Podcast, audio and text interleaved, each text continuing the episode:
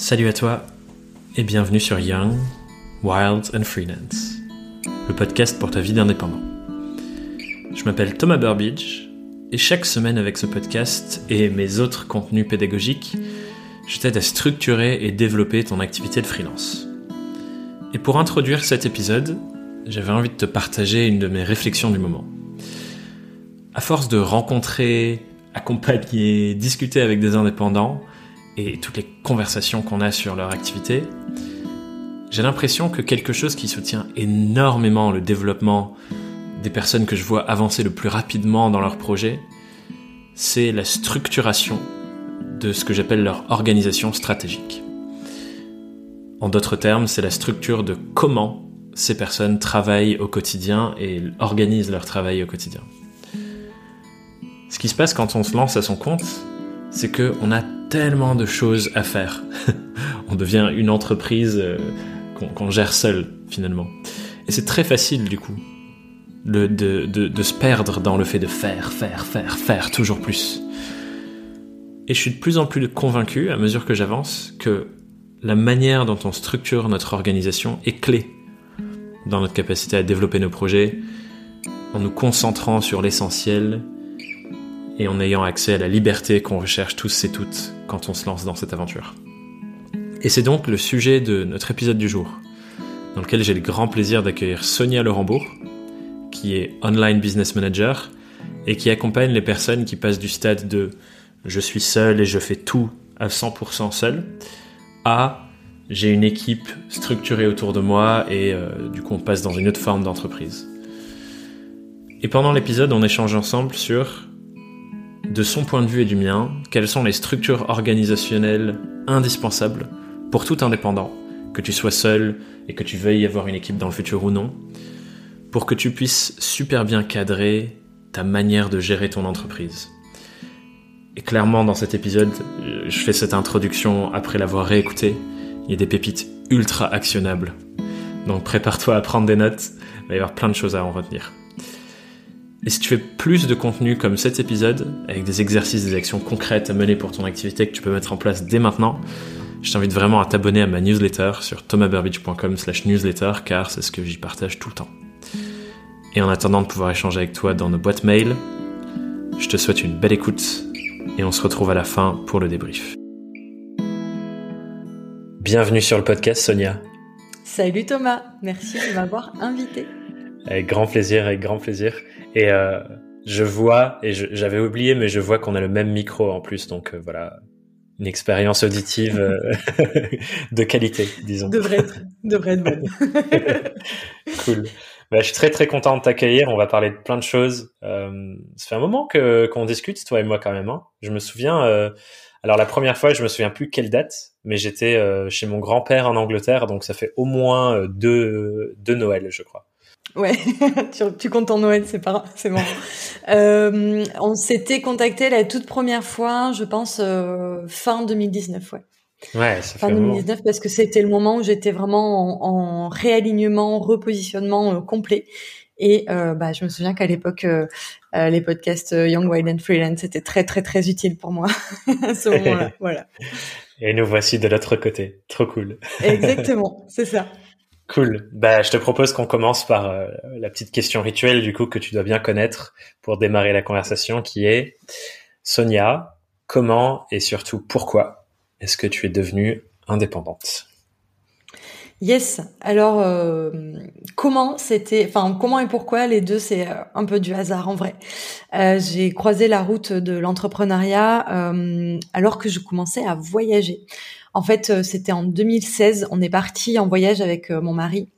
On a voyagé en voilier en fait, euh, avec un objectif peut-être pas de tour du monde, mais en tout cas de transat qu'on a fait. Et en fait, à ce moment-là, l'idée c'était de, on avait des économies et l'idée c'était de s'arrêter travailler sur sur le chemin, quoi, comme tout voyageur classique, j'ai envie de dire. J'avais un bagage de de prof de français, français et français langue étrangère, donc je m'étais dit, je vais enseigner le français en fait euh, pendant mon voyage, quoi, tout simplement. Euh, en fait, euh, ça s'est pas du tout passé comme ça. Euh, mon mari, lui, il est, il est développeur, enfin, il est ingénieur, ingénieur logiciel. Donc, il s'est dit, ben, j'ouvrir ma micro-entreprise de création de site web, un truc super méga classique en fait. Mhm. Et je me suis intéressée à ce qu'il faisait. Euh, du coup, au début, j'ai commencé à vouloir l'aider. Euh, et c'est comme ça que j'ai découvert le milieu merveilleux du freelancing, de l'entrepreneuriat. Euh, c'est comme ça que je me suis lancée en fait euh, en 2016, euh, vraiment complètement par hasard. au début, en essayant de faire des devis pour mon chéri, et, et en fait très vite, c'est devenu vraiment une passion, quoi. Hmm. Voilà. Trop bien. Et je sais que justement depuis ce moment-là, il y a eu, il y a eu plein de virages, plein d'évolutions, plein de différentes choses qui se sont passées. Et, euh, et, ça a changé plein de formes pour toi. C'est assez marrant d'ailleurs de voir l'évolution à chaque fois, de se dire tu pars de ce bagage que tu disais de prof de français entre guillemets et d'en arriver où t'en es aujourd'hui. Oui, complètement. Il y a eu euh, vraiment euh, dix 10 000 virements de, de, de, positionnement. Donc au début, c'était de la création de site web avec avec Lucas. Euh, j'ai tenté de faire du web design, ça a été un vrai fiasco. ça a été un échec euh, total et cuisant. Euh, je j'ai pas la fibre artistique. Euh, j'ai fait un peu de tout en fait. Hein. Après, j'ai découvert très rapidement, j'ai découvert Stan Leloup notamment, et donc j'ai découvert le marketing. Et donc là, ça a été une vraie révélation en fait. Ça a été, euh, mais c'est génial. donc j'ai fait un peu de tout. J'ai fait de la rédaction web, du, du community management, euh, de, du copywriting. Enfin, je suis vraiment passée par euh, plein, plein, plein de phases euh, de prestations en fait. Et à un moment donné aussi, j'ai commencé à documenter notre notre aventure. Finalement, je j'avais un blog, tu vois, sur lequel je racontais nos, histoires de digital nomade. Et euh, bah, j'ai commencé à monétiser aussi ce blog parce que quand tu es un peu dans le milieu, tu te dis mais moi aussi je veux faire de la formation en fait. Il n'y a pas de raison. Euh, voilà, donc j'ai j'ai aussi touché au, au mode infoprenariat euh, qui qui m'a qui m'a beaucoup plu, et, mais euh, que j'ai quand même arrêté pour reprendre sur sur notre voie qui est celle d'aujourd'hui. Euh, donc ouais, j'ai touché à plein plein de trucs, euh, de l'infoprenariat, du copywriting, plein plein de trucs avant de d'en arriver où je suis aujourd'hui. Ouais, et, justement, complètement. Et j'imagine qu'il y aura des évolutions encore. on en parlait rapidement avant de commencer à enregistrer il y aura des nouveaux virages, comme tu dis, des virements de bord, je crois on appelle ça en voile même, non? Exactement, ouais, c'est ça. Cool, je vois que mon vocabulaire nautique est à jour, très bien. Euh... et euh, du coup, justement, on en vient à ce que tu dis, euh, la forme de ce que tu fais aujourd'hui. Aujourd'hui, tu te définis comme une online business manager.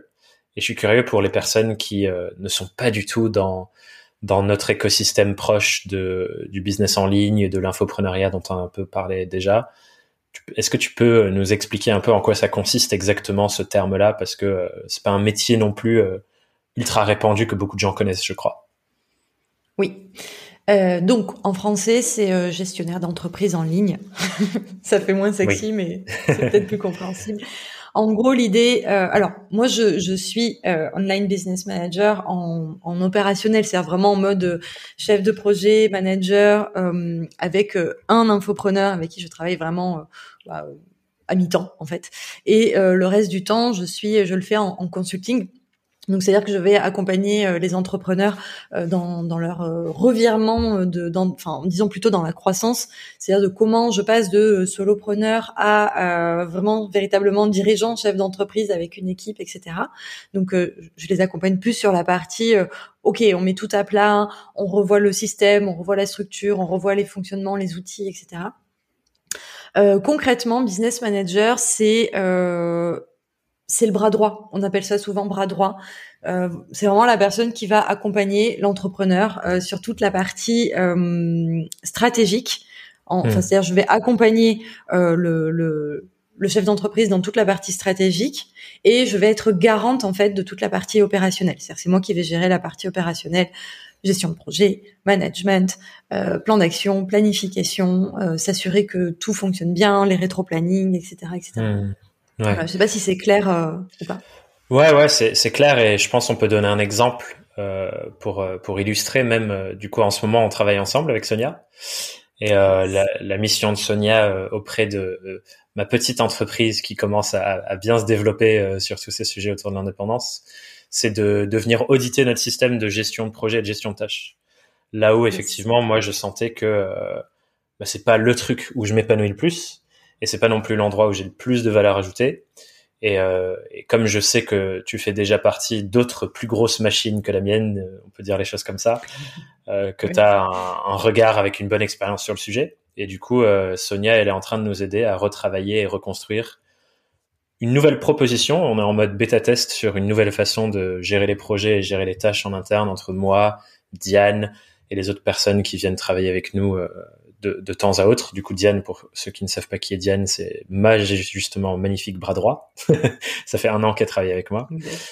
Et, euh, et, du coup, Sonia est en train de nous aider sur ça, comment on organise les process là-dedans, euh, comment on structure tout le système de gestion de projet, euh, comment on organise euh, les temps d'interaction entre Diane et moi, ma place là-dedans en tant que CEO, même si c'est encore neuf pour moi de dire que je suis un CEO, c'est assez drôle.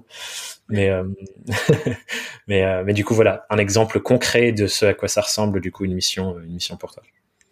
Exactement. C'est euh, ça va vraiment toute la partie on, on, pose à plat là, on, on, met le cerveau un peu sur le bureau et on voit, on voit ce qu'il y a dedans et on reconstruit un système bah parce que quand on passe de je travaille tout seul à je travaille en équipe, il y a plein de changements. Il y a des mmh. changements à la fois technico-technique, hein, comme tu le dis, euh, sur quel euh, outil on va travailler, comment on va communiquer en équipe, etc. Euh, mais aussi, et comme tu l'as très bien dit, il y a plein de changements aussi mindset, finalement, état d'esprit. c'est vraiment un cheminement, quoi, de passer de, de solopreneur à dirigeant, avoir vraiment une équipe, etc. Et puis on n'en a pas parlé jusque-là, mais il y a aussi toute la partie, je pense qu'on en parlera un peu moins aujourd'hui, mais il y, a, il y, a, toute la partie aussi recrutement, euh, poser à plat les besoins de l'entreprise, euh, qui on recrute, comment, pourquoi, quand, etc. Ouais. Voilà. Ouais. Bah, peut-être qu'on atterrira dessus parce que ça fait partie euh, des sortes de systèmes à créer, mettre en place des effets de levier qui qui deviennent euh, des choses intéressantes et importantes quand on est en phase de croissance. Mais déjà, je voudrais m'arrêter sur euh, ce que tu dis sur la notion, euh, le passage de t'es seul à t'es plusieurs. Et moi, un endroit où je vois que ça me fait beaucoup travailler, c'est que euh, jusqu'à aujourd'hui, donc ça fait quand même cinq ans que, que, que je suis en mode entrepreneur et que je me suis lancé à mon compte. Le système de fonctionnement que je me suis construit de base, c'est tout est dans ma tête et j'ai besoin de rien d'autre que ma tête.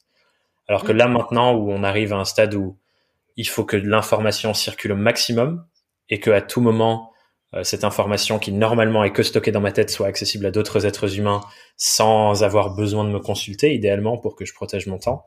Ben, je vois que c'est pas évident, tu vois, de sortir les trucs, d'être dans cette démarche de tout documenter, tout écrire, prendre des moments exprès pour ça.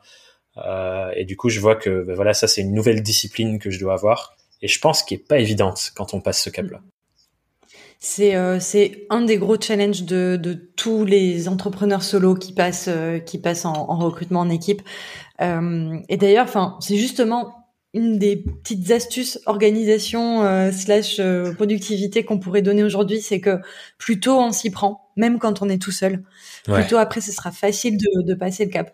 restera, je pense, toujours le cap mindset parce que ça, c'est vraiment du travail sur soi et de, de vraiment de passer des caps en mode ok maintenant je, je passe un, autre palier dans mon entreprise mais euh, en termes euh, opérationnels si on a déjà ressourcé plein de choses des process euh, des pensées des, des fonctionnements etc c'est après de aussi enfin c'est plus simple quoi de, de transmettre à, à, des d'éventuels collaborateurs en fait donc mmh. ça peut être premier conseil aujourd'hui. Mais après t'es pas le, t'es clairement pas le seul. Hein. Je, je, travaille avec plein plein d'entrepreneurs qui qui ont tous ce problème-là. Et, euh, et moi, la première. Hein. C'est-à-dire qu'on a, on, a des choses qui sont dans nos têtes, quoi. C'est, c'est tellement simple et limpide pour nous bah ouais.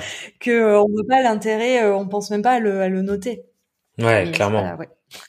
Mais je te rejoins sur à quel point euh, je pense que c'est une pratique en fait, dans le sens où ouais. si de base mon fonctionnement naturel c'était genre toutes les semaines je fais un bilan de la semaine et, euh, et je commence déjà à me comporter comme si il y avait d'autres personnes à qui je devais rendre des comptes, euh, qui serait une éventuelle équipe.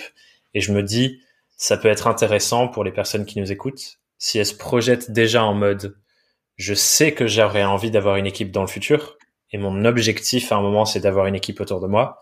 Mais déjà dès maintenant, ça peut être cool d'avoir ces process de genre euh, un bilan hebdo, euh, développer bien les tâches à faire comme si on devait les déléguer à quelqu'un euh, et aller dans ce niveau de précision quoi. Et euh, du coup, je serais curieux si on zoome sur ce moment-là ce serait quoi déjà les bonnes pratiques à part peut-être ce bilan hebdo où tu te poses des questions et tu poses un peu qu'est-ce qu'on a fait cette semaine, qu'est-ce qu'on fera la semaine suivante.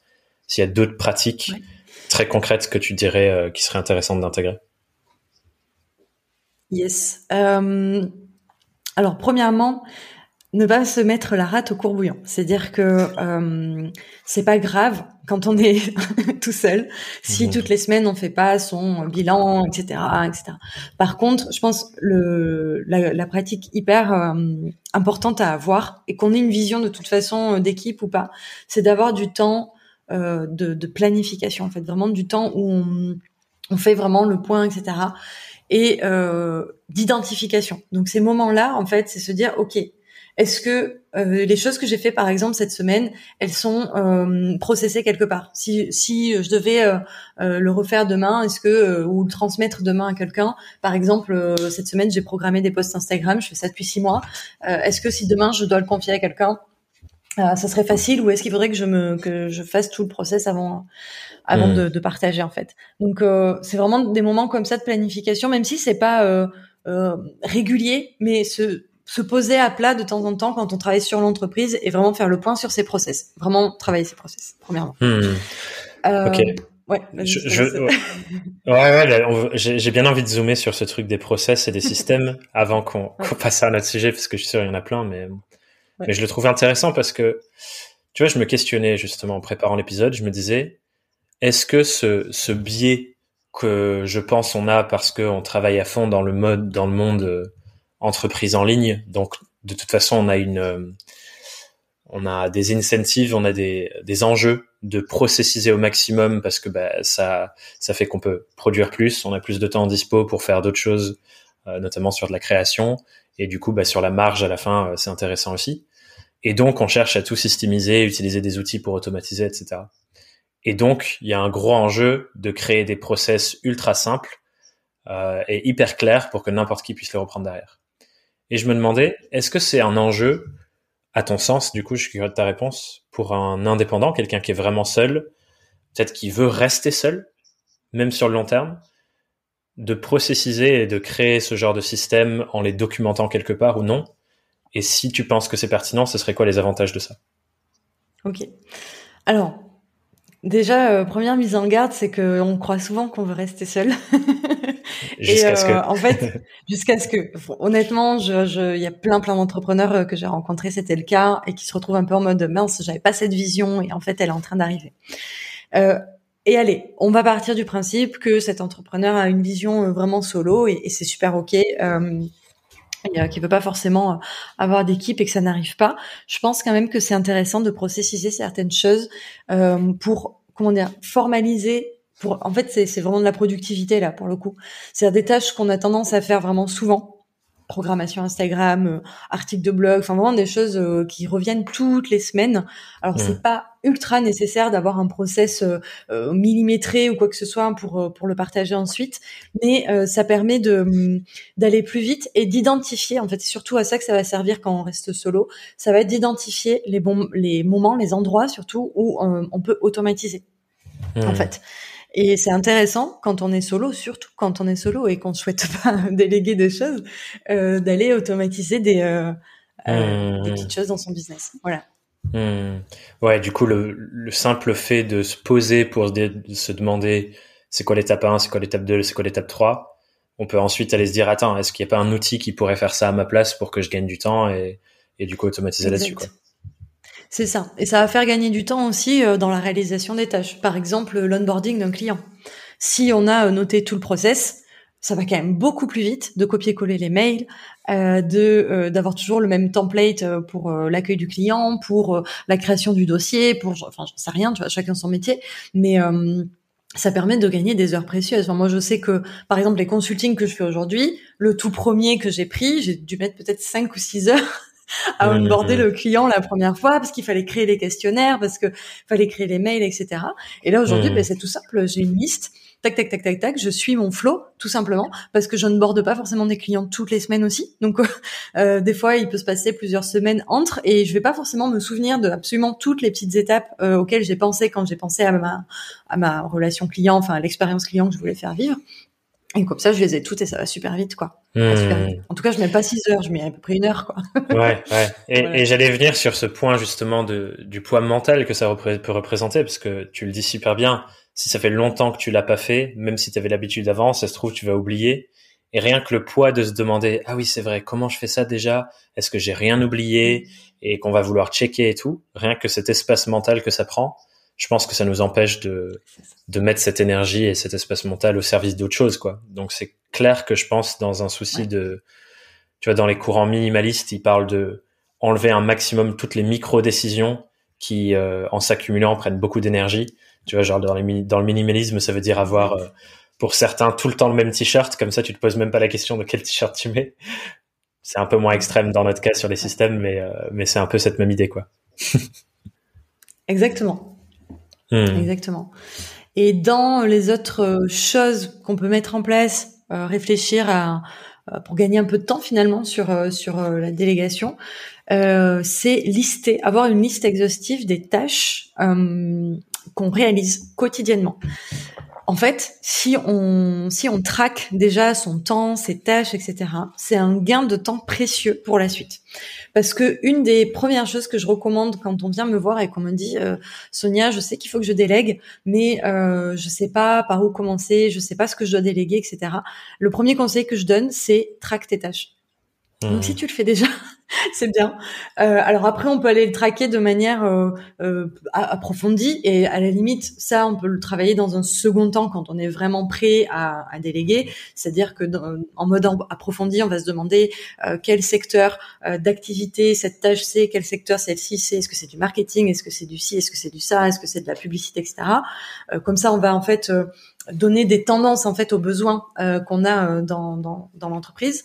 Euh, on peut aussi euh, avoir l'angle du de l'énergie. Est-ce que cette tâche draine mon énergie? Est-ce que cette tâche me donne de l'énergie?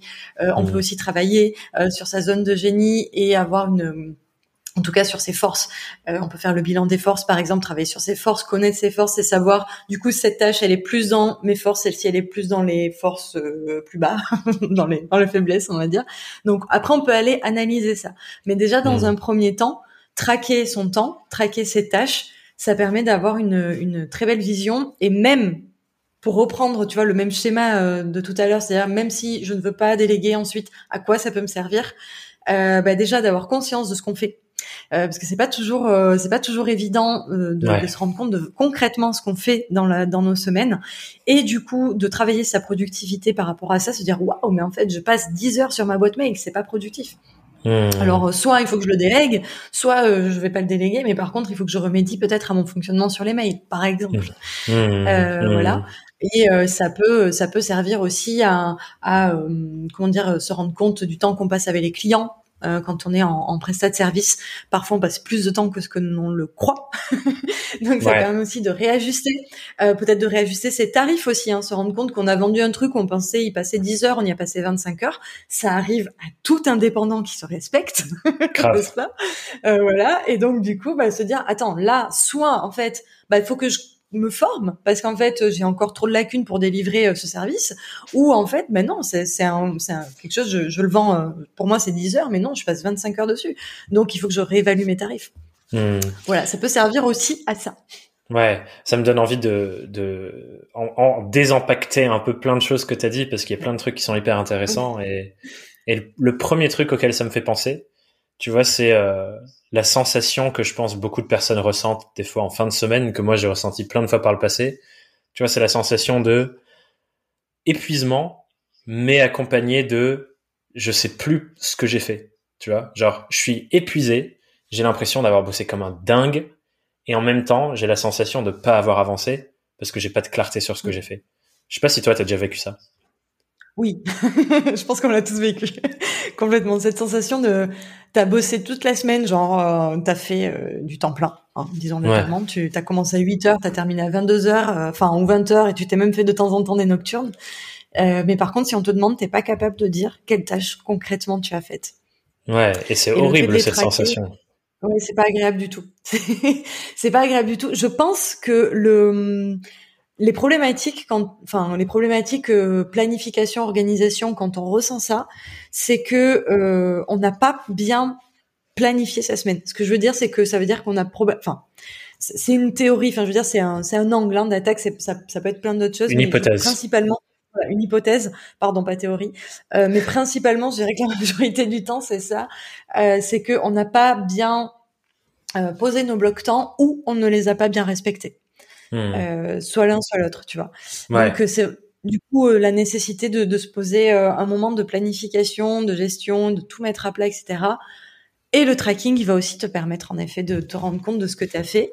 Alors ça demande une discipline aussi, euh, parce que du coup, euh, du coup, il faut à chaque fois que tu changes de tâche, euh, avoir la discipline de mettre la nouvelle tâche que tu es en train de faire sur ton tracker de temps. Ouais. Euh, mais ouais, ça aide, ça aide pas mal. Bah complètement. L'autre chose que je voulais dire, c'est que avec ce que tu me racontes, ça me permet de me dire que en fait, ça te donne la matière première nécessaire pour analyser euh, effectivement comment tu, comme tu disais, là où tu investis ton temps dans ton business. C'est-à-dire si on regarde ton business comme un, comme un système et qu'on prend du recul dessus sur le fait que ce soit que toi, ça te permet de te dire, ah tiens, ce business-là, actuellement à date, sous cette forme, il consomme mon temps comme ça. Et ensuite, on peut se demander quand on voit ça, est-ce que c'est OK pour moi en fait? Est-ce que c'est OK pour moi que mon business actuel consomme mon temps comme ça? Et si c'est pas OK pour moi, comment je fais pour changer ça? Et là, effectivement, il y a plein de voies. Il y a la voie de l'automatisation, de la délégation, de peut-être changer aussi la forme de ses offres et changer la forme de ce qu'on propose. Parce que ça se trouve c'est là le problème. Enfin en tout cas là l'endroit où on a envie de shifter. Effectivement tant que t'as pas la matière première c'est hyper dur de t'en rendre compte de ça. T'as pas les t'as pas les outils en fait pour vraiment prendre une décision éclairée complètement c'est c'est de la data en fait que que tu viens que tu viens euh, récolter euh, euh, exactement comme en stratégie marketing, sauf que là on est dans la stratégie euh, gestion. C'est-à-dire dans la mmh. stratégie marketing, tu vas récolter de la data, euh, quel mail a fonctionné, le, taux d'ouverture, tu vois, tiens ce sujet il a plu, ce sujet il a moins plu, j'ai fait un A/B test, ce sujet il a été ouvert, ce celui-ci il n'a pas été ouvert, etc. mes statistiques sur Instagram, etc. Et avec tous ces stats là, qu'est-ce que tu vas faire concrètement? Tu vas aller prendre tes décisions. Tu vas dire, mmh. ok, en fait Instagram, c'est un réseau qui marche pas pour moi, donc je vais aller tester LinkedIn, etc., etc.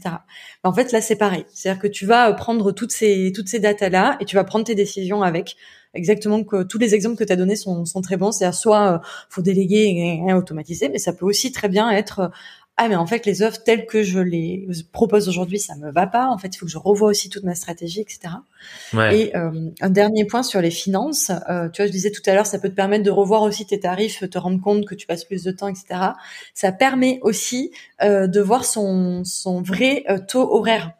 Hmm. C'est-à-dire que quand tu traques 100% de ton activité professionnelle, tu vas traquer même quand tu travailles pas pour tes clients. Mm. Donc du coup, euh, à la fin du mois, à la fin du trimestre, à la fin de l'année, tu es capable de prendre le nombre d'heures, de le diviser par ton chiffre d'affaires et voir combien réellement en fait tu tu vaux. C'est pas forcément que tu vaux, mais ce que tu ce que tu as gagné vraiment euh, en termes de taux horaire. Et ça fait souvent très peur. Donc ça, fait souvent très peur. Donc ça permet aussi de se de, de bosser un peu son sa tarification, tu vois, par rapport à ça. Ouais. Et, et du coup, ce qui est marrant avec ça, c'est que du coup, en voyant, avec cette équation que tu viens de nous donner, mm. ça me donne une autre manière de mesurer comment est-ce qu'on peut euh, développer notre chiffre d'affaires. J'avais fait un, une newsletter récemment sur euh, le fait qu'il y a trois grandes manières de développer ton chiffre. Il y a plus de clients, donc tu augmentes le mm. nombre de transactions parce que tu augmentes le nombre de clients. Il y a augmenter le panier moyen, euh, dans le sens du coup où tu, euh, tu fais en sorte que les clients que tu as, bah, ils te payent plus où il y a augmenté la récurrence des transactions. Donc le fait que tes clients actuels, ils te payent plus nombreuses fois. Mais avec l'équation que tu me donnes là, où tu dis, du coup, ta rémunération, c'est le temps que tu investis divisé par le chiffre d'affaires que je génère. Du coup, j'entends que, en gros, là, il y a un sujet de marge qui est intéressante, où tu peux et te dire comment je fais pour générer le même chiffre d'affaires en diminuant le, euh, le nombre d'heures. Et du coup, tu optimises ton taux horaire là. Et je pense que c'est ça qui mène à effectivement un peu plus euh, l'épanouissement qu'on peut rechercher quand on est indépendant, de se dire, bah voilà, j'ai un tel niveau de vie, pour générer ce niveau de vie, la forme actuelle de mon business, ça me demande X heures.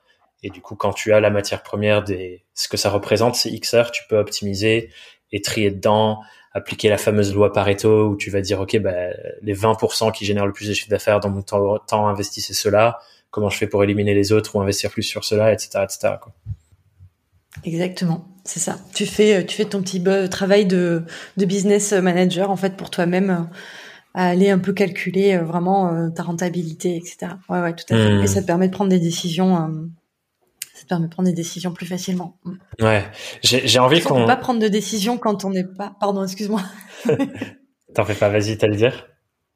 Mais j'allais juste te dire, on, on, peut, pas prendre de décisions quand on n'est pas éclairé, quoi. Si tu si t'as pas, si t'as pas la data, toutes les décisions que tu prends, elles sont, elles sont vraiment au en fait. Hmm. ouais, d'où l'importance de tout ça et ça me fait penser du coup d'où l'importance aussi de l'autre chose dont tu parlais, qui est la planification, qui est un exercice où euh, moi j'ai jamais été incroyablement bon là-dedans. Il y a une vidéo qui a quelque part sur mon site d'une fois où euh, Julia Couder avait pris le contrôle de mon calendrier euh, pour me planifier tout mon calendrier du mois en avance. Et c'était, enfin, moi c'est pas un truc que je faisais à ce stade. Mais là, on va encore un cran plus loin dans le travail qu'on fait ensemble là, parce que du coup, pour le trimestre, on a testé de planifier toutes les tâches du trimestre en avance même si du coup les objectifs du trimestre ont un peu évolué euh, dans la dernière semaine, mais, euh, mais l'enjeu c'est de prendre cette régularité, de planifier trois mois de calendrier en avance, ce qui est très nouveau et peut-être que les gens qui nous écoutent vont se dire what? Planifier mon calendrier trois mois à l'avance sur tout ce que je vais faire, c'est ouf. Je suis curieux que tu nous parles un peu de, pourquoi cette démarche. Ouais, alors, tu l'as très bien dit, ça peut évoluer. On n'est pas figé. Euh, en fait, il y a rien qui est figé. Des fois, l'organisation, la planification, etc., ça fait un peu peur parce qu'on a cette sensation que quand on pose sur le calendrier, bah, ça peut plus bouger. Et comment je fais si j'ai pas l'énergie de faire ça aujourd'hui? Et comment je fais, etc. C'est pas un problème. On peut très bien remodeler. Euh, parenthèse et à titre perso, mon calendrier, euh, mon, agenda hebdomadaire, mes blocs temps bougent constamment je, je, je, les bouge tout le temps en fait en fonction de l'énergie, de ce que j'ai envie de faire, etc. Bon, des fois il y a des rendez-vous qui sont pris, ils bougent pas. Mais voilà, ça peut bouger et ça peut bouger à toutes les échelles. Ça peut bouger à l'échelle du trimestre, à l'échelle du mois, à l'échelle de la semaine, à l'échelle de la journée. C'est pas un problème. Par contre, le fait d'aller s'organiser comme ça sur du long terme, ça permet en fait vraiment d'être euh, plus efficace, plus organisé, d'avoir une meilleure vision des besoins, des ressources dont on va avoir besoin sur euh, un mois, deux mois, trois mois, etc. Si on parle de délégation, par exemple, ça va nous permettre de savoir quelles sont les ressources humaines dont on va avoir besoin par exemple, je prévois un gros lancement. Qu'est-ce que euh, qu'est-ce que je vais avoir besoin de recruter? Quelqu'un qui va m'aider euh, pour le copywriting, le marketing? Est-ce que je veux quelqu'un qui m'aide sur les emails, qui euh, me monte les vidéos ou ce genre de choses? Et quand bien même en fait on travaille tout seul et qu'on n'a pas forcément envie, besoin de, déléguer, le fait de, de planifier sur le long terme, ça va vraiment te permettre de savoir la, la le comment comment dire ça, le fait que tes projets soient réalistes ou pas. Parce qu'on a tendance à mettre des tonnes et des tonnes d'objectifs, de projets, etc. Ça rentre pas. Hmm. ça rentre pas, les gars. de qui tu parles Plein d'entrepreneurs en vrai. Mais euh, ouais, en fait, c'est ça. ça. permet, ça permet de, de se rendre compte du du temps dont on dispose en fait. Donc l'idée du, du de la façon, enfin en tout cas comment je travaille et comment du coup on travaille ensemble là sur cette planification trimestrielle, euh, on va prendre tout ce dont on a envie, nos projets, nos objectifs, euh, ce qu'on n'a pas fait le trimestre dernier, qu'on a envie de faire euh, ce trimestre, etc. Ok, et on va recentrer tout ça en mode stratégiquement de quoi j'ai besoin vraiment, quel est mon objectif principal pour ce trimestre-là? Qu'est-ce qui, mhm. qu'est-ce que je dois réaliser en fait? Et à partir de là, tous les projets, les idées, les objectifs qu'on avait, on va faire en sorte qu'ils répondent déjà à cet objectif-là. Si ça répond pas, c'est pas la peine, on le met pas en fait. Ça fera l'objet d'un prochain trimestre. Ou c'est peut-être finalement quelque chose, une idée qu'on a eue, mais c'est pas finalement, tu vois, quelque chose qui va vraiment faire décoller notre entreprise ou toujours le fameux 80-20. Euh, finalement, ce serait épuisé à faire ça alors que ça ne rapporterait rien. Euh, attention à pas avoir trop d'objectifs. Idéalement, c'est trois, maximum cinq, et on va dire que les deux autres, c'est euh, des choses qui sont secondaires, euh, idéalement, tu vois. Euh, si on est infopreneur et qu'on a un gros lancement, et dans ce cas, on a un objectif. euh, bah, ou, enfin voilà, parce que souvent c'est c'est un, un, lancement, tous les infopreneurs le diront. C'est pas juste le temps du lancement, il y a des mois de préparation, etc. Donc, il faut vraiment le prendre en compte. Et on va aller en fait préparer à ce moment-là euh, donc j'ai posé mes trois objectifs principaux qui, enfin mes trois projets principaux qui répondent à mon objectif euh, du trimestre. Et du coup, je viens aller euh, approfondir un peu ça. Objectif 1, concrètement, quels sont les résultats clés, les KPI, qui vont me montrer que ce projet est réussi ou pas. Hmm. Déjà, ça donne une idée un peu de, de ce qui nous attend. Par exemple, je me lance sur Instagram. Objectif 1 euh, projet 1, me lancer sur Instagram. Comment je sais que j'aurai réussi? Euh, J'aurai X posts, j'aurai euh, X abonnés, j'aurai un... Bah déjà, un des KPI, j'aurai X posts, bah ça donne des idées sur le travail qu'il va y avoir à faire. on sait, on sait à peu près qu'il va falloir bosser là-dessus, etc.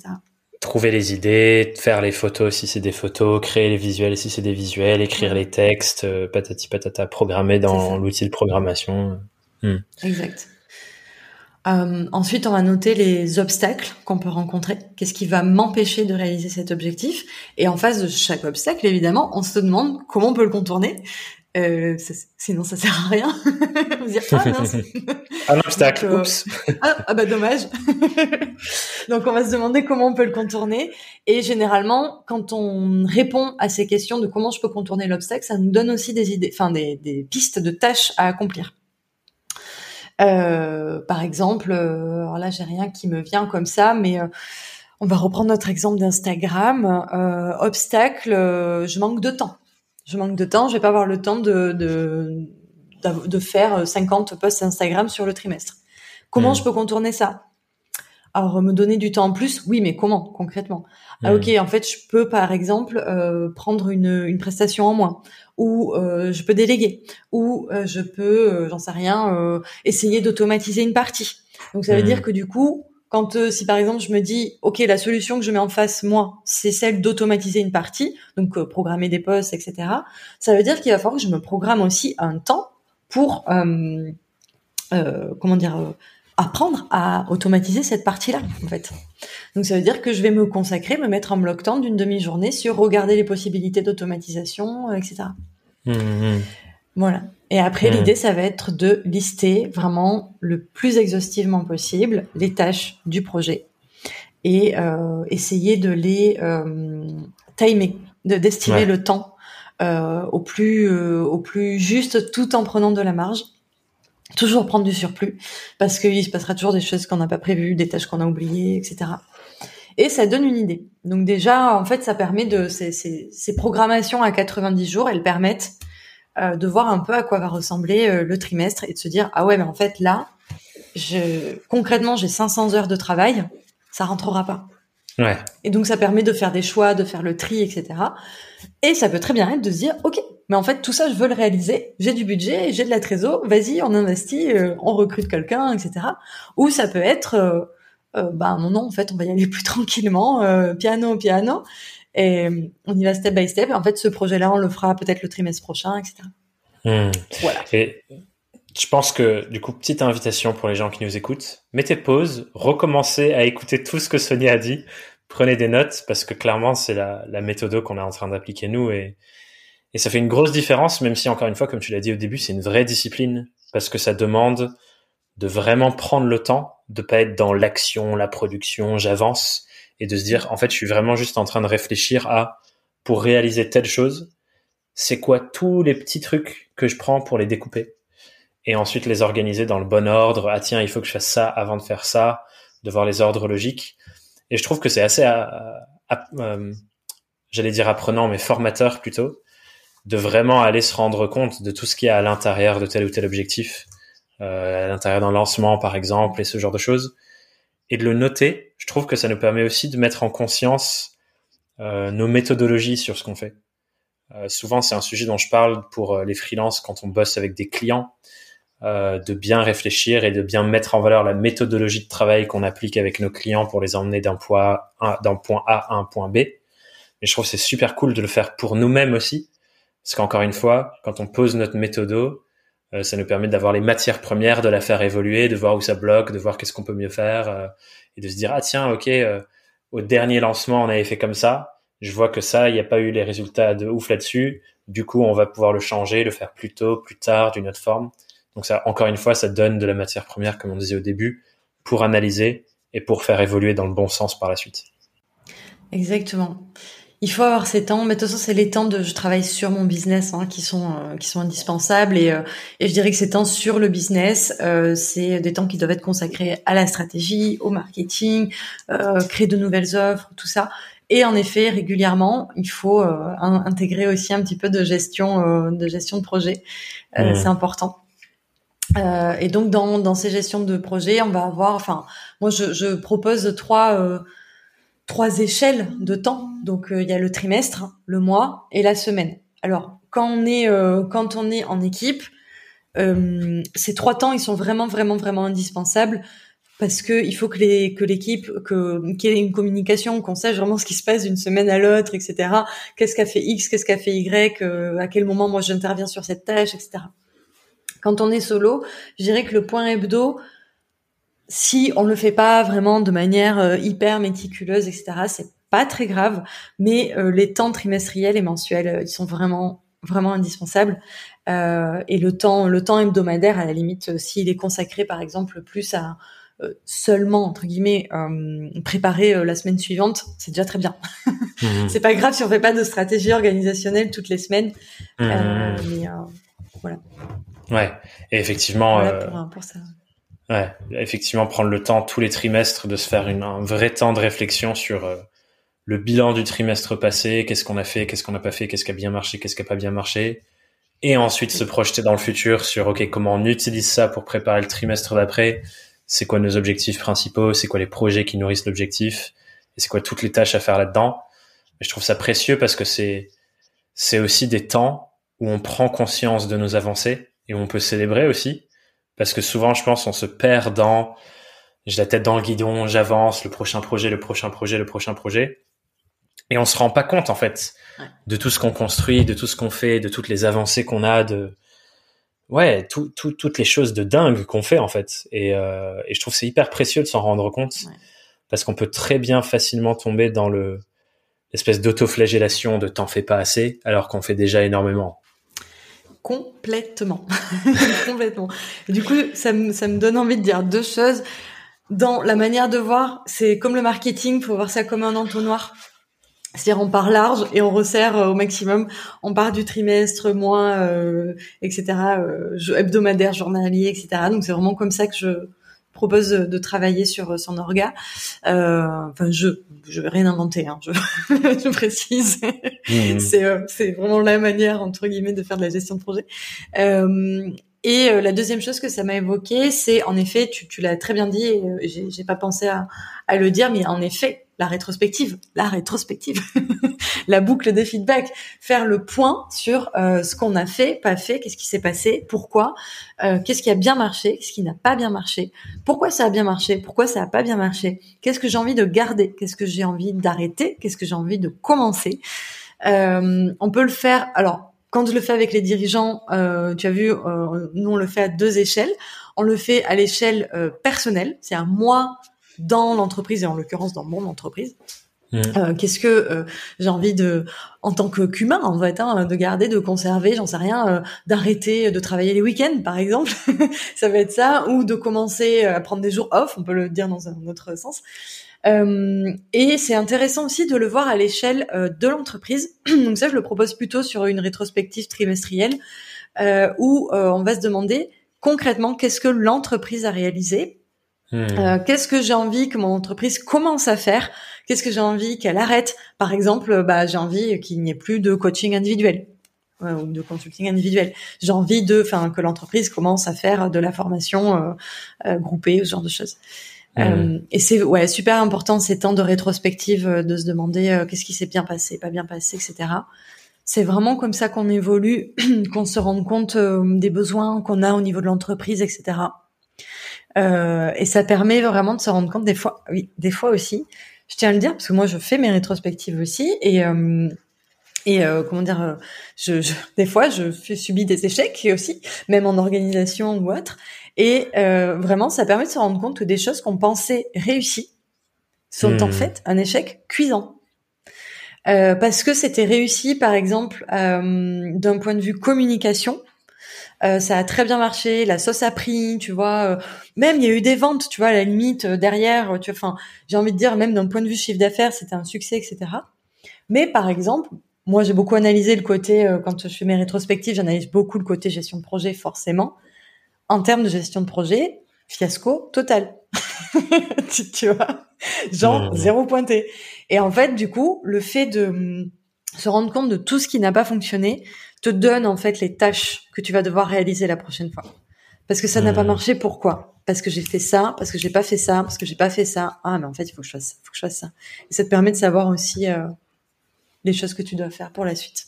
Ouais. Et, c'est marrant, euh, cet exemple que tu donnes, je trouve ça souligne un, un état d'esprit, une sorte de philosophie euh, que je trouve intéressante par rapport à nos, à nos activités et nos entreprises, qui est on est plus attaché, enfin, ce à quoi on s'attache plus dans ce regard-là, c'est pas les résultats sur le moment, mais c'est la construction d'un système qui permet de répercuter ces résultats sur le long terme. Et donc, comme tu le dis là, dans, tes yeux et par ton spectre de cette philosophie-là, c'est plus important que la gestion de projet et le système qui permet de générer les résultats d'un lancement soit clean que le chiffre d'affaires euh, du lancement en lui-même et que du coup, il faut mettre son attention sur est-ce que le système que je suis en train de construire, il est fluide, il fonctionne, euh, il tourne et il optimise mes résultats, ou est-ce que j'ai des résultats seulement à, à, mon espèce de force brute sans avoir un système solide derrière, tu vois? Et je trouve ça hyper intéressant de regarder les choses comme ça en se disant, en fait, notre objectif, avec tous, toutes les réflexions qu'on a, toute notre organisation, tout le travail qu'on met, c'est de construire un système qui soit pérenne et durable dans le temps qui nous permettent de générer des résultats évidemment de plus en plus optimaux, mais sur le long terme, quoi. Et je trouve ça hyper intéressant de regarder des choses comme ça. Yes, c'est vrai qu'on a tendance à pas forcément toujours le faire. On a, on a souvent ça dans notre tête et on a la sensation en fait qu'on l'a, qu'on, qu'on, a analysé, que c'est bon, que c'est compris.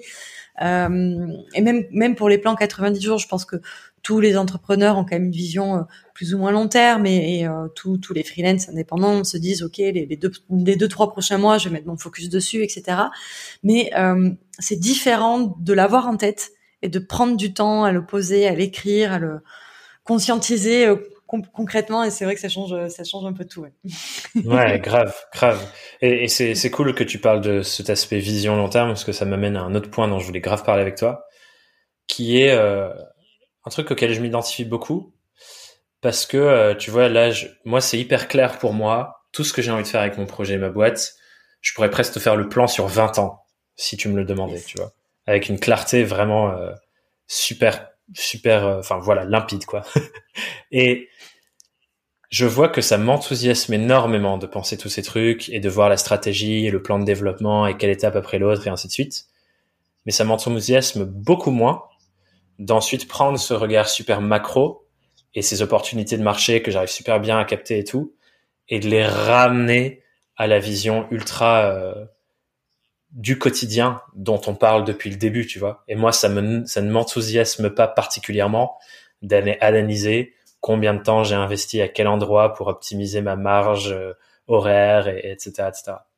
Et ça m'amène à une réflexion euh, qui m'est venu d'écoute et ainsi de suite et, et, que tu m'as partagé aussi et qui est euh, défendu par le livre Rocket Fuel, qui est la vision de se dire dans une entreprise, il y a toujours un profil visionnaire auquel du coup j'ai l'impression que je m'identifie et un profil intégrateur qui est le profil qui est là pour euh, être le chef d'orchestre quoi, c'est-à-dire prendre la vision du visionnaire et dire ok pour qu'on réalise ça, voilà comment la, la, machine va fonctionner et qui euh, du coup est justement enthousiaste à un peu tout ce qu'on s'est dit là depuis le début de l'épisode quoi.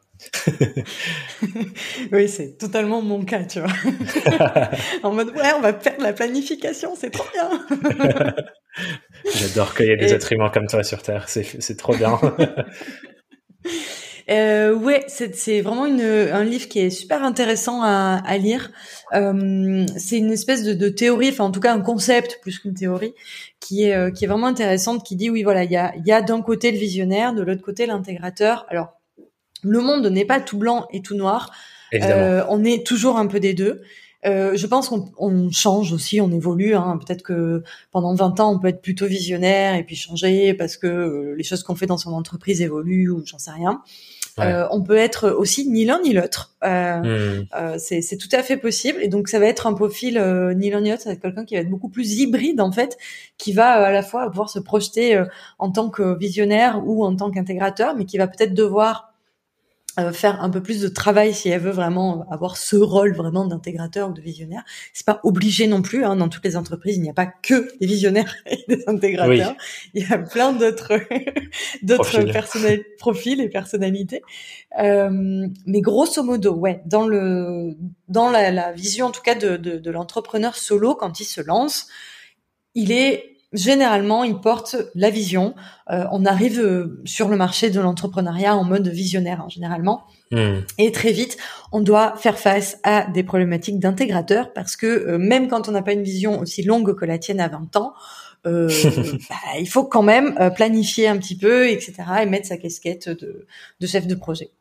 Ouais. et c'est vrai que euh, savoir un peu où on se situe, dans quel, euh, tu vois, est-ce qu'on est plus visionnaire, plus intégrateur, etc. C'est, c'est, ça permet de connaître aussi un peu ses lacunes euh, et ses, et ses avantages. Donc vraiment, je recommande le bouquin. c'est, c'est l'espèce de recette, tu vois, le, le, le, la marche à suivre, quoi, le plan d'action pour le, le, fonctionnement entre intégrateur et visionnaire. Et, mmh. et l'idée, oui, c'est, tu vois, quelqu'un comme toi qui a vraiment cette vision euh, que tu vas porter loin euh, et que tu vas porter fort aussi, euh, ça peut être intéressant pour quelqu'un comme toi de te dire en fait il faudrait que je recrute quelqu'un qui soit vraiment intégrateur, qui soit en mode tac tac tac tac tac comme ça. Ouais. C'est vraiment ce dont j'ai besoin. Mhm. Il y a d'autres profils qui sont un peu plus intégrateurs, tu vois, qui sont bien sûr plus visionnaires, mais qui vont avoir quand même cette faculté à redécouper, alors peut-être pas dans la micro-tâche, mais à se dire, ok, donc si dans 20 ans je veux ça, ça veut dire que l'année prochaine, il faut que j'ai ça, hein, tu vois. Euh, voilà, ça dépend. Il y a un peu, un peu tous les genres de profils. Ouais, ouais. Et je, je sens quand même que, tu vois, je suis pas en aversion totale à ça. Tu vois, c'est pas comme si c'était l'énorme bordel et j'avais aucun outil et tout. Je vois que, tu vois, j'adore avoir euh, un espace clair et zen pour que mon, mon cerveau soit clean et que, et que j'ai de l'espace dans, dans, dans la tête, tu vois. Et que donc, ça se répercute forcément aussi dans euh, mon organisation, ma gestion. Enfin, voilà, je, je me sens pas énorme bordel, mais je sens pas que c'est un truc qui m'enthousiasme énormément, tu vois. Et où genre euh, j'adore euh, euh, résoudre des petites problématiques d'organisation et ainsi de suite. Et c'est vrai que du coup, dans ce sens, il y a une réflexion qui est intéressante qui arrive à ce moment-là, c'est que moi, comme je sais que ma vision me porte à faire, j'ai envie d'avoir plein de choses, plusieurs entreprises qui, qui cohabitent ensemble autour du sujet de l'indépendance. Enfin voilà, ça, ça grossit dans le temps. Donc je sais que ça devient un enjeu pour moi de m'entourer d'un profil comme ça et que c'est vraiment ça qui est dans mon, mon intérêt finalement pour être, t'en parlais tout à l'heure, plus dans euh, ce qu'on pourrait appeler la zone de génie et vraiment consacrer mon temps et mon énergie aux choses qui me recréent de l'énergie et qui font que juste je kiffe mon quotidien quoi. Pas que cette autre partie euh, ça me pèse énormément mais c'est pas non plus l'endroit où si je pouvais choisir tout ce que je fais, euh, j'investirais mon temps. Et c'est vrai qu'on voit plein de couples là-dedans. Tu vois genre je pense à, il y a plein d'entrepreneurs qui ont ça. Je pense à Marc Simoncini. Marc Simoncini, il a utilisé le même intégrateur pour chacune de ses boîtes. Chaque fois qu'il lançait une nouvelle boîte et qu'il identifiait une opportunité, bah, il allait chercher le même gars qui était tout le temps euh, son profil intégrateur sur toutes ses boîtes et avec qui il disait viens on bosse ensemble sur ça, viens on bosse ensemble sur ça et il lançait des nouveaux projets ensemble à chaque fois. Et je trouve que ouais quand tu trouves euh, l'autre personne avec qui ça fit et ça fonctionne bien, en tout cas quand c'est ta vision de t'entourer et d'être plusieurs, mm. bah, je pense que ça peut être euh, une super, euh, une secret sauce, quoi. Et complètement. Et euh, ça m'étonne pas qu'ils gardent toujours le même intégrateur, parce qu'il y a une vraie synergie en fait qui se crée entre les deux personnes. Et, et c'est en fait c'est cette synergie-là, c'est ce qui est développé dans le concept Rocket Fuel.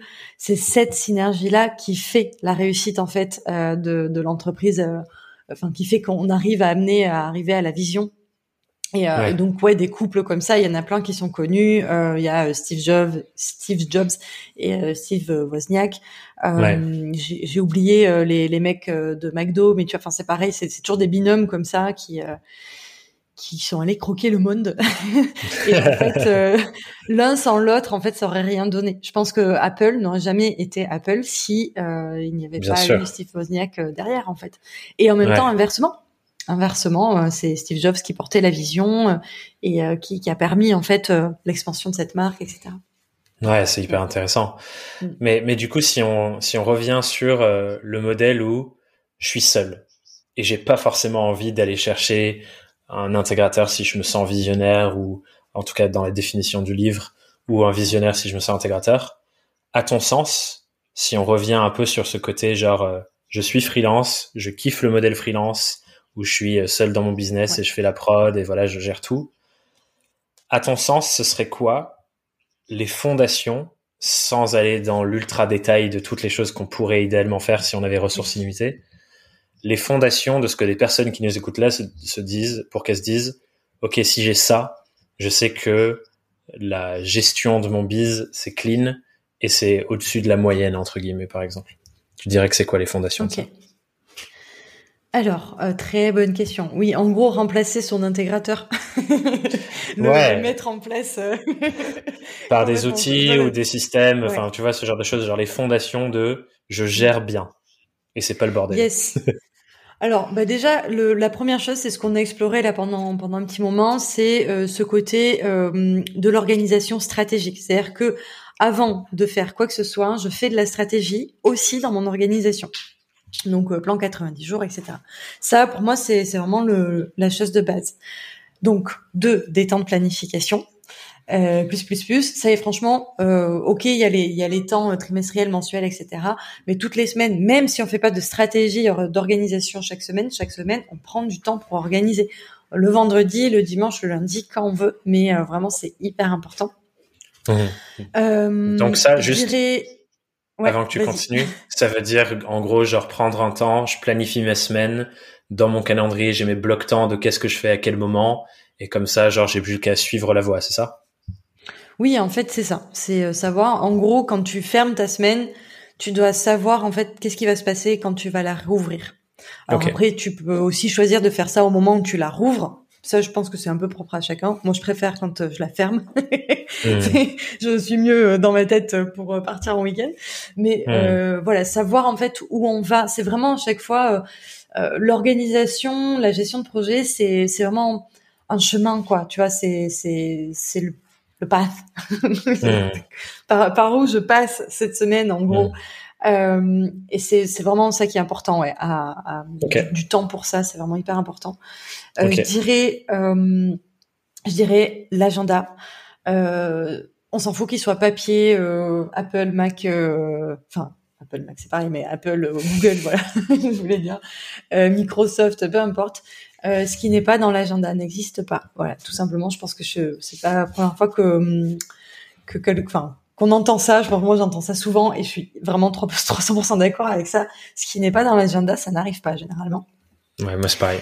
Voilà. ah non mais c'est c'est enfin voilà.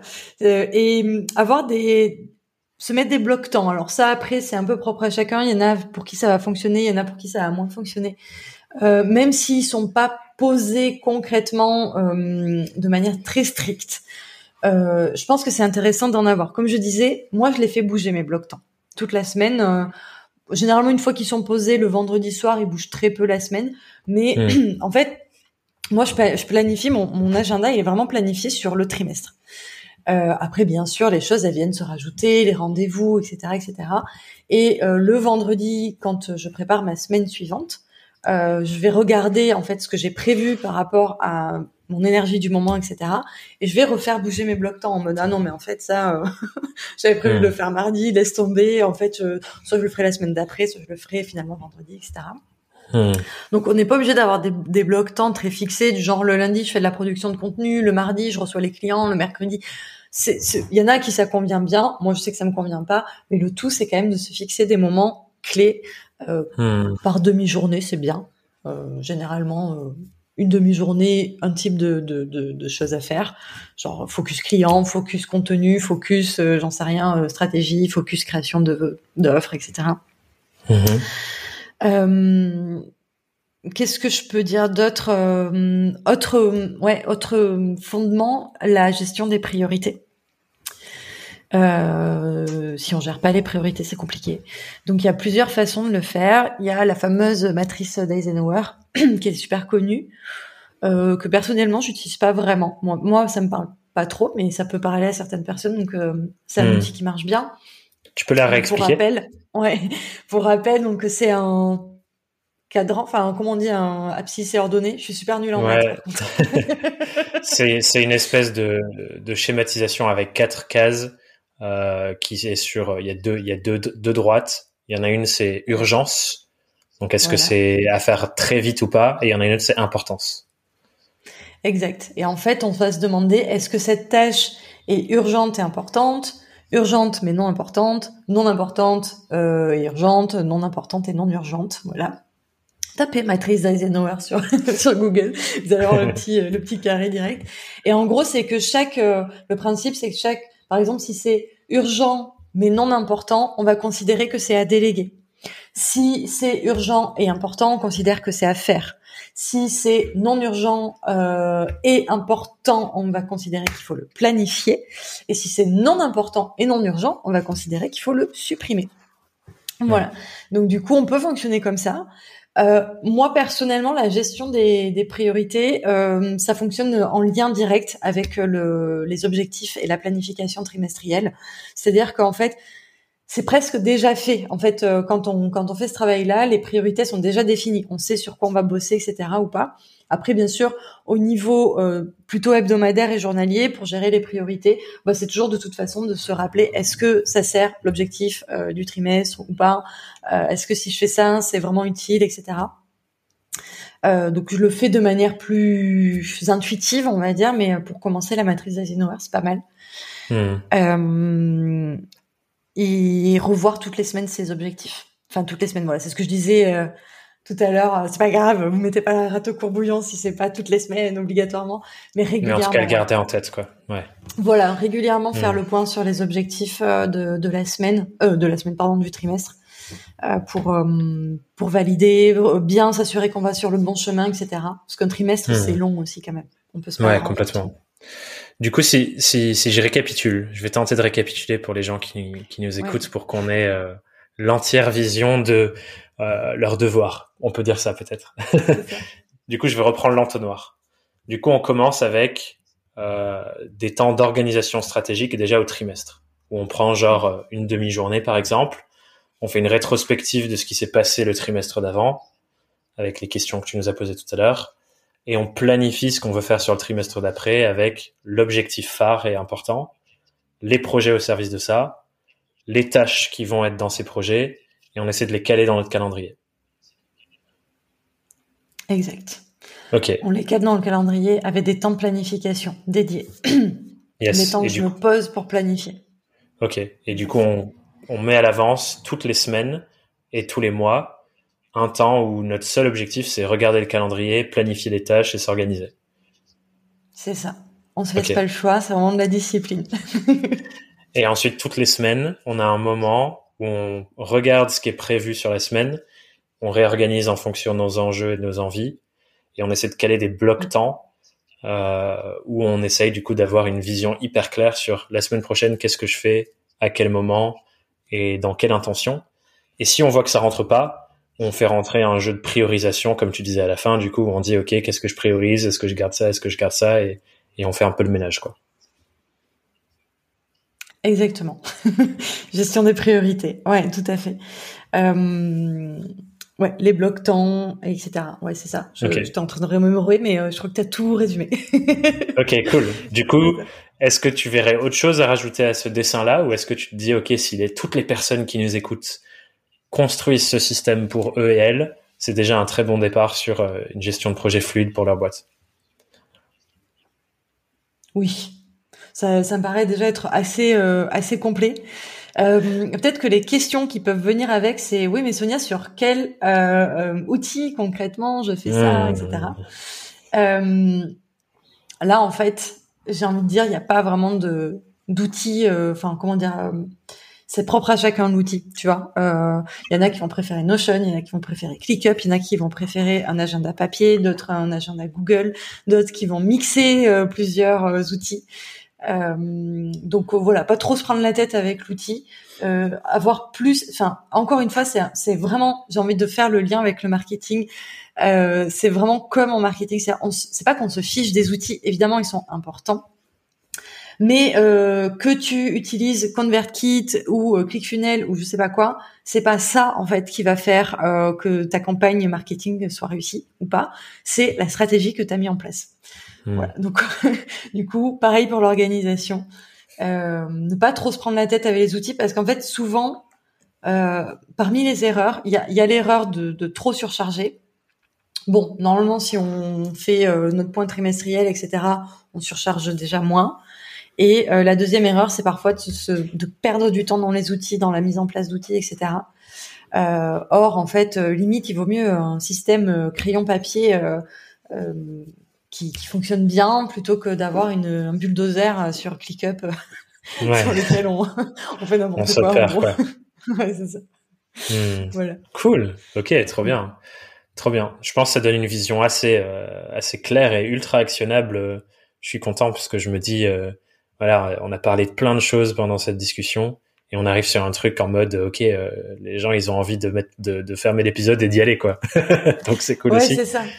C'est ça. Restez simple. Voilà, vraiment en gros, c'est comme pour tout, plus le système il sera simple, euh, plus euh, plus ce sera facile de le de le supporter parce que c'est aussi ça, hein, je trouve euh, souvent le problème en organisation, c'est qu'on essaye de se mettre des de, de, de, se créer des systèmes assez complexes. Et je le comprends, euh, je, suis passée aussi par là, euh, c'est ces moments où on se dit, bon, là, il faut que je m'organise. Je regarde des tutos sur YouTube de productivité, d'organisation, et je commence à monter mon bulldozer. Et en fait, j'arrive pas à respecter ce que je me suis mis, tout simplement parce que c'est trop lourd pour moi. C'est trop lourd, je suis pas une entreprise avec 50 personnes. Euh, et l'organisation, comme tu le sais très bien, elle va euh, suivre aussi euh, le flot euh, de l'entrepreneur. ça, voilà, au, début, les besoins ils sont très centrés finalement sur soi, ce qui est normal. Hein, on entreprend, on est tout seul. Et puis, au fur et à mesure, on va avoir besoin de pas forcément plus en plus d'outils, mais en tout cas de les faire évoluer, de les changer, de les modifier, de mettre en place justement des systèmes un peu plus lourds, etc. Parce que on va mmh. avoir besoin de communiquer avec une équipe, etc. Mais euh, voilà, ouais, rester simple. Faut surtout le faire comme on le sent soi. C'est pas grave si on n'a pas fait son, son bilan de la semaine. C'est pas grave si euh, si on n'a pas euh, estimé le temps à la minute près pour savoir son trimestre. Le tout, c'est d'avoir une bonne idée de où on va. En fait, c'est vraiment c'est c'est la comme la strat marketing quoi. C'est on se crée le mmh. chemin en termes d'organisation. Ouais, c'est important comme tu le dis. si on continue ces liens avec le marketing que ça nous ressemble et ça joue sur nos forces. Et mm. si on construit un truc auquel, genre, euh, c'est une énorme plaie d'aller euh, nourrir le truc, ben, c'est peut-être pas la bonne manière de s'organiser et, on peut voir comment est-ce que je joue avec euh, ma manière de faire, quoi. Donc, clairement, je te rejoins à fond là-dessus. Je te propose du coup qu'on arrive sur les petites questions rituelles de fin d'épisode, si ça te va. Yes. Avec la première question qui est donc, si tu étais face à Sonia, elle démarre son aventure, c'est le premier jour en, en indépendance. Elle est peut-être sur un voilier du coup.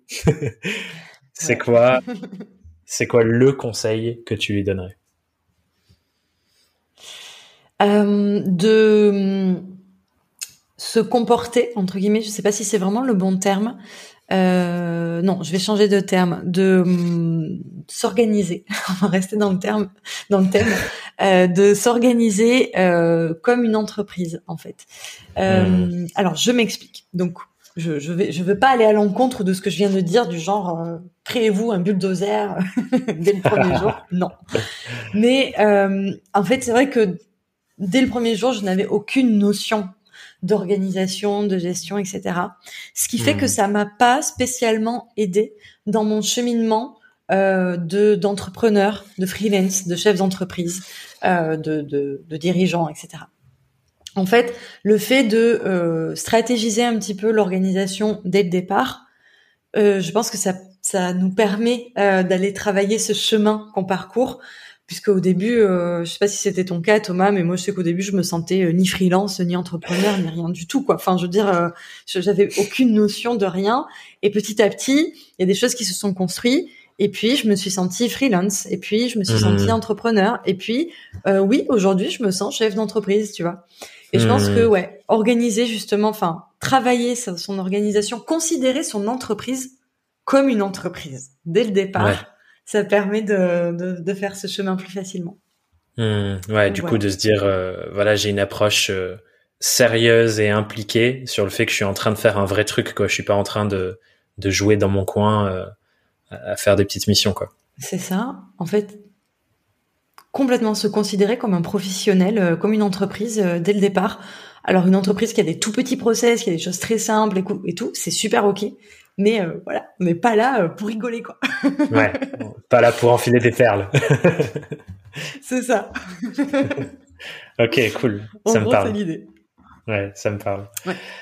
Trop bien. Du coup, euh, du coup, en lien avec ça, et ça va peut-être, ça va peut-être faire suite à ce que tu dis, mais la prochaine question c'est quelle a été ta plus grosse difficulté, la plus grosse difficulté que tu as rencontrée depuis que tu t'es lancé, et comment tu as fait pour la dépasser? Alors, euh, pour moi, la plus grosse difficulté, ça a été euh, le positionnement, l'alignement euh, de mon activité. Hmm. Je pense que c'est en lien avec ce que j'ai dit précédemment. C'est-à-dire que comme je me suis pas considérée tout de suite comme une professionnelle, comme une entreprise, eh ben euh, ça a pas ça m'a pas aidé en fait à, à vraiment savoir où j'allais euh, poser cette vision justement euh, long terme etc et donc pour moi le positionnement ça, ça a été ça a été lourd quoi. Et d'ailleurs mmh. la toute première fois qu'on s'est rencontrés qu'on s'est vu en visio c'était à ce sujet là ouais, vraiment on a parlé de ça à ce moment là c'était le moment où j'ai où j'avais pris conscience vraiment de ça. C'était en 2019 et c'était le moment où, j'ai compris des choses sur ce fameux positionnement. Donc, comment j'ai fait? Eh bien, en travaillant sur moi. C'était euh, vraiment le côté euh, dev perso euh, qui a qui a changé beaucoup beaucoup de choses dans, dans, dans ma vie d'entrepreneur. En fait, je crois que j'ai jamais autant travaillé sur moi que depuis que j'entreprends. Si vous cherchez une psychothérapie pas chère Devenez freelance, euh, lancez-vous. devenez freelance, euh, clairement. Euh, et en fait, ouais, c'est le, c'est, c'est un truc de fou, quoi. C'est et en même temps, c'est logique, hein, puisque bah c'est nos tripes qu'on sort, donc enfin voilà, faut l'imaginer le projet, etc. Donc il vient pas de nulle part. Mais ouais, j'ai, j'ai mis du temps à comprendre en fait ce que je voulais faire, comment je voulais le faire, pourquoi je voulais le faire. et ouais, j'ai mis bien trois ans facile, deux, deux ans et demi, mmh. tu vois, deux ans et demi, trois ans c'est un peu long. Hmm. voilà, donc je suis contente de d'avoir hmm. dépassé ça. Hmm. Et en même temps, comme tu le disais tout à l'heure, ça se trouve dans cinq ans, tu vas dire en fait j'étais pas du tout arrivé et je me rends compte que c'était pas ça. Mais complètement. Je pense que de toute façon on n'est jamais vraiment arrivé. C'est ce qui est la beauté euh, de la chose. Euh, après voilà, ce que moi la difficulté que j'ai éprouvée, c'était vraiment justement euh, même, enfin comment dire, tu sais où tu veux aller. Après, c'est pas grave si tu n'y arrives pas, mais tu prends quand même un chemin, tu prends une direction. Et euh, sur la route, tu vas rencontrer des choses qui vont t'amener euh, peut-être ailleurs. Et la hmm. problématique que j'avais moi, c'est que vraiment, je, je, je n'avais pas d'idée de où je voulais aller. Je... Et donc, du coup, j'avançais, puis en fait, non. Euh, ah, attends, je vais essayer ça. Ah, en fait, non. Donc, c'est vrai que c'est fatigant. Et, euh, et, ça peut être parfois, enfin, hmm. ça a été pour moi parfois un peu décourageant parce que tu vois les autres autour qui cartonnent en fait, euh, qui vont straighten là, vers leur objectif. Et hmm. t'as l'impression que tout le monde passe devant toi en boum boum boum. Et euh, ouais, hmm. c'est pas facile. Et le fait d'avoir vraiment euh, bossé sur moi, euh, enfin d'avoir compris en fait hein, que tout venait des tripes, ça m'a permis de, par contre, de faire un bond de, de 10 années lumière quoi. ça a été ça a été assez radical. C'était trop bien. Trop bien. Je suis content que tu parles de ça parce que moi, c'est clairement une conviction que j'ai que mm. cette voie professionnelle, c'est aussi presque avant tout une voie de développement de soi.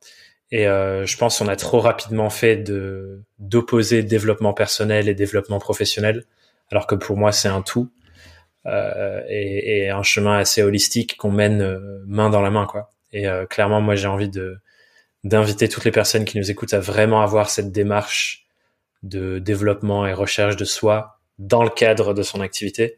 Parce que pour moi, ça fait toute la différence et c'est un truc que je défends euh, fort avec Marie dans notre programme Surf. Parce que clairement, c'est pour moi, c'est la fondation en fait. Ouais, 300% d'accord avec ça. cool. Cool. On va arriver sur. Euh, ouais, grave. On arrive sur euh, ma petite question spéciale saison 5, qui est une nouvelle question que je posais pas avant, mais je suis curieux d'entendre ta réponse. C'est, elle est toute simple pour l'instant. C'est Sonia, quel est ton objectif professionnel du moment? Euh, très bonne question. Mon objectif professionnel du moment, là, c'est de... Ah, ah tu parles à quelle échelle? Professionnel, c'est-à-dire Sonia Laurembourg. Euh, là, c'est de développer justement la branche euh, Sonia Laurembourg, euh, la branche consulting, formation. Euh, donc, c'est c'est l'objectif de fin d'année, c'est de de poser tout, d'avoir la communication qui est en adéquation avec ce que je fais.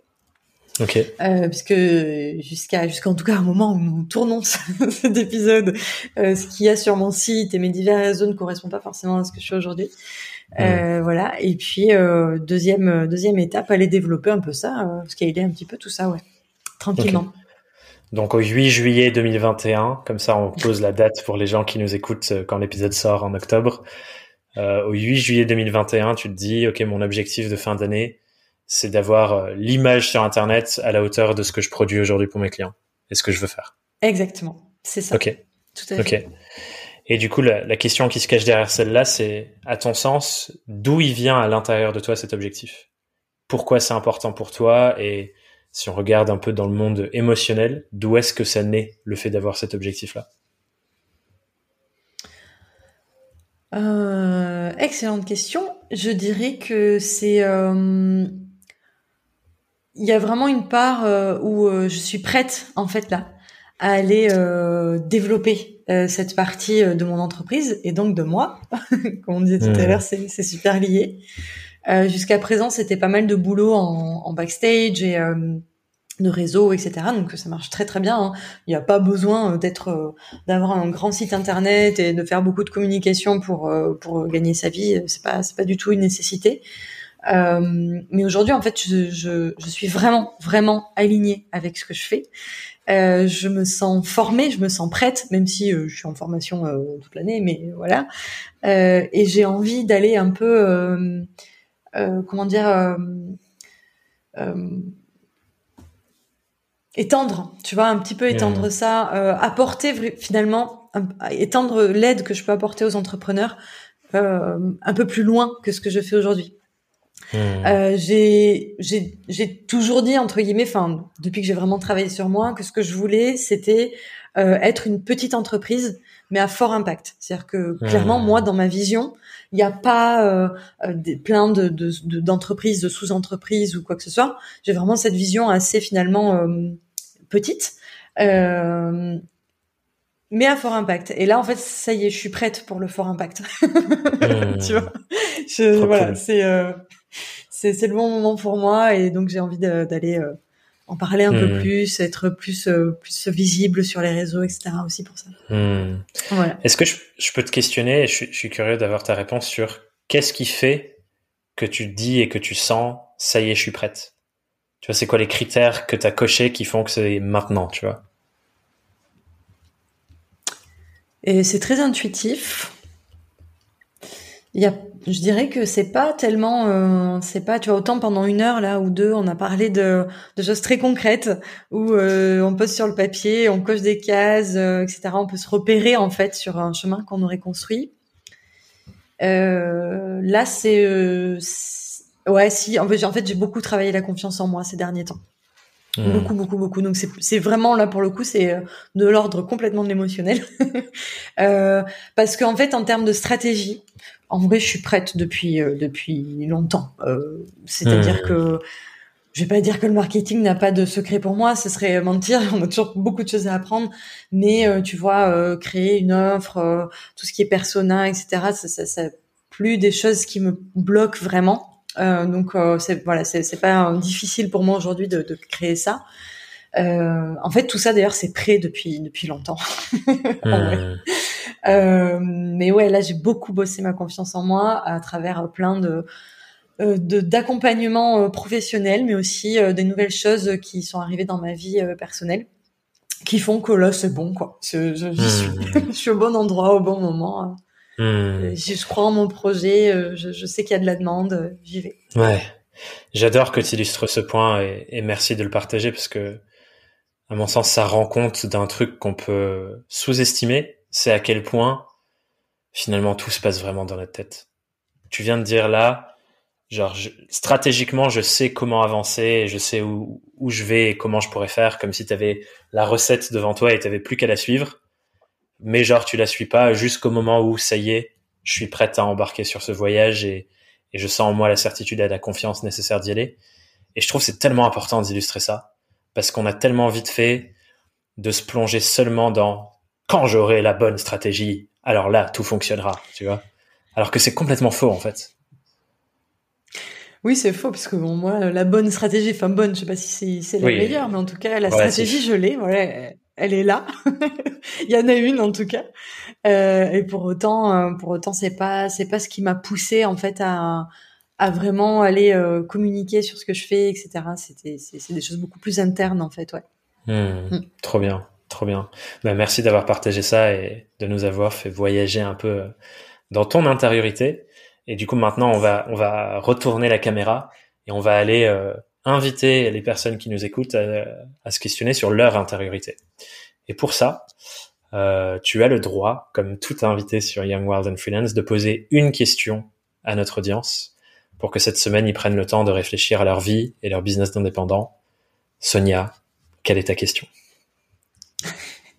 Alors la petite question euh, pour l'audience de Young Wild and Freelance, euh, c'est une question que me pose régulièrement euh, ma coach euh, que j'adore. en fait, c'est vraiment quand je dis régulièrement, c'est qu'en fait, de temps en temps, quand entre guillemets, je me perds ou je dévie un petit peu, elle me recentre à cette question, qui est Sonia, on est à ton anniversaire ou du coup, on est à votre anniversaire de vos 85 ans. qui y a-t-il? Qui, qui vous entoure à ce moment-là? Quels sont vraiment tous les protagonistes de votre vie à ce moment-là? Et euh, qu'est-ce que vous avez fait? Qu'est-ce que vous avez réalisé? Qu'est-ce que vous avez fait dans votre vie, etc. En gros, qu'est-ce que vous avez envie qui se passe ce jour-là? Aujourd'hui, genre, prévoyez ce jour-là. Qu'est-ce qui se passe? Et c'est vrai que des fois, en fait, on se rend compte que on prend des chemins où on dit mais non à 85 ans j'ai pas du tout envie de, de, dire euh, ceci ou cela euh, pas du tout. Par exemple j'ai pas du tout envie de dire que j'ai euh, bossé pendant 50 heures par semaine pendant 10 ans c'est pas ça que j'ai envie de raconter à mon anniversaire. Voilà. Trop bien. J'adore cette question. C'est drôle parce que elle est cool.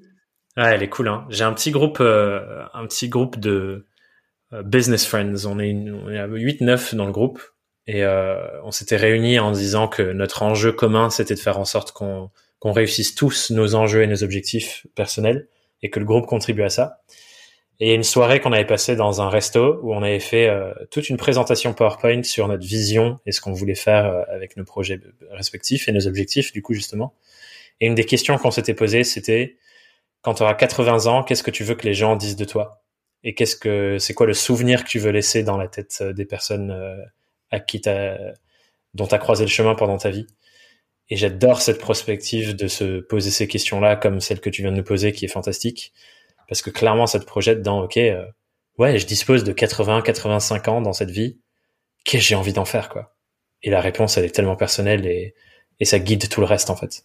Mm. C'est ça. De qui on veut être entouré. Euh, parce que des fois, on, on s'entoure de personnes euh, et qui, en fait, on les voudrait pas forcément autour de nous à 80 ans. tu vois ce que je veux dire? Euh, je, je, pense euh, par exemple à quelqu'un qui est salarié, euh, tu vois, et qui ose pas quitter son emploi ou ce genre de choses. Est-ce que son patron fait partie des personnes avec qui il voudrait être entouré à son anniversaire? Je pense pas. tu vois? Et c'est vrai que c'est, enfin, voilà, j'aime beaucoup cette question. Moi, à chaque fois, elle me, elle me remet un peu sur le droit chemin. Je mets des gros guillemets, c'est mon droit chemin à moi, bien sûr. Euh, voilà, quand j'ai tendance euh, parfois aussi à, m'emporter, euh, on s'emporte tous hein, dans dans les stratégies, les visions, les je veux faire ça, je veux faire ça, ouais, je vais faire quatre formations, je, je, veux, je veux créer quatre formations, je veux en suivre dix, je, je, bref, l'entrepreneur de base. Mais quand on revient sur cette question, on se dit non, mais en fait, attends, euh, c'est pas mm. du tout ce que je veux. on se calme. Mm. Mm. Ouais, j'adore. Je vais, je vais partager un truc marrant du coup, c'est que moi, à mes 80 ans, j'espère qu'il y aura certains clients à moi euh, aujourd'hui dans certaines des formations ou que je coach en individuel qui seront à mon anniversaire de mes 80 ans. Et c'est ouf de se dire ça, tu vois.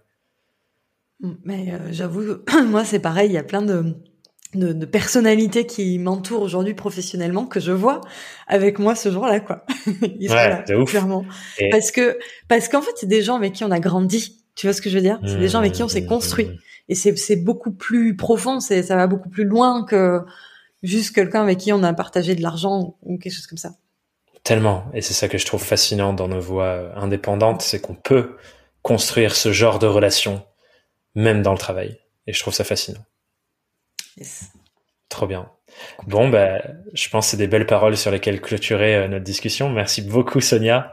Trop, trop content de, de tout ce qu'on s'est dit aujourd'hui. Et euh, si je peux renvoyer les gens vers un endroit, peut-être ton site internet qui sera peut-être fini au moment où cet épisode sera publié.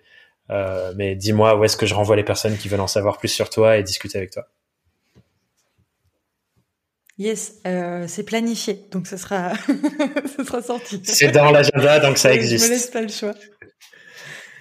C'est dans l'agenda, c'est dans, euh, c'est dans mon, mon planning trimestriel, enfin dans, dans mes objectifs du trimestre. Euh, et j'ai des blocs temps dédiés à ça, euh, qui sont planifiés, donc euh, ça devrait le faire. Et euh, ouais, donc sur mon site, donc c'est sonia-lerembourg.fr. Euh, et puis euh, sur Instagram, alors je sais pas si d'ici le mois d'octobre j'aurai euh, vraiment repris la communication, mais en tout cas je suis pas présente en termes de com, mais je suis tout le temps sur Instagram. Donc si, si on veut venir me papoter, c'est le meilleur endroit pour pour me retrouver. Ok, trop bien. Merci, je mettrai les liens dans la description et, et sur la page du podcast. Grand merci Sonia pour, euh, pour tout ce que tu as partagé aujourd'hui. C'était euh, trop cool de discuter. Mais écoute Thomas, un immense merci à toi pour l'invitation. C'était vraiment chouette euh, de venir papoter un peu d'organisation stratégique. ouais, c'était très cool. Et merci à tous les auditeurs de nous avoir suivis. J'espère que on a pu être à votre service aujourd'hui. Pour clôturer cet épisode, j'avais envie de revenir sur la philosophie que je trouve hyper intéressante dans ce qu'on a partagé aujourd'hui avec Sonia. Cette philosophie de on est toujours en train d'apprendre et de structurer pour l'après. Et d'être plus intéressé, disons, par je fais un pas pour après que les résultats qu'on a maintenant dans le moment. Et je trouve ça intéressant parce que déjà ça enlève un niveau d'enjeu, on est moins pétrifié par le fait qu'il faut que ça marche maintenant, et on, est en train de se projeter vers je suis en train de structurer pour que tout se passe bien dans le futur. Et j'adore cette vision des choses parce que comme ça, on peut pas perdre en fait. On est toujours en train d'apprendre. Et on est toujours en train de faire un pas dans la bonne direction. Et même quand les choses ne fonctionnent pas, ça nous donne des apprentissages pour mieux structurer dans l'après. Du coup, je t'invite vraiment à conserver ce point de vue-là de cet épisode, mais aussi toutes les choses hyper concrètes qu'on a partagées avec Sonia. Et ces choses hyper concrètes de structuration, de comment tu peux t'organiser au trimestre, au mois, à la semaine, à la journée, ce sont des choses qui sont au service de cet apprentissage long terme et du fait de construire une entreprise et un système qui est ton entreprise, qui te permettent de kiffer ton quotidien, de travailler sur les choses où tu as vraiment envie de travailler, et d'avoir le mode de vie que tu as vraiment envie d'avoir autour de tout ça. Donc mets de la valeur là-dessus et je serais très curieux de voir à quoi ça ressemble pour toi, l'incarnation de ce qu'on s'est partagé dans cet épisode. Donc n'hésite surtout pas à partager sur tes réseaux et à m'identifier, à me taguer pour que je puisse voir euh, à quoi ça ressemble pour toi. Je t'invite aussi à t'inscrire à ma newsletter sur thomasburbidge.com/newsletter pour venir m'en parler directement et que euh, on échange des bonnes pratiques organisationnelles que chacun et chacune d'entre nous met en place pour qu'on structure les choses bien. en tout cas, j'espère que cet épisode t'a plu, que tu en retires beaucoup et j'ai hâte de te retrouver dès la semaine prochaine sur Young, Wild and Freelance. Bye bye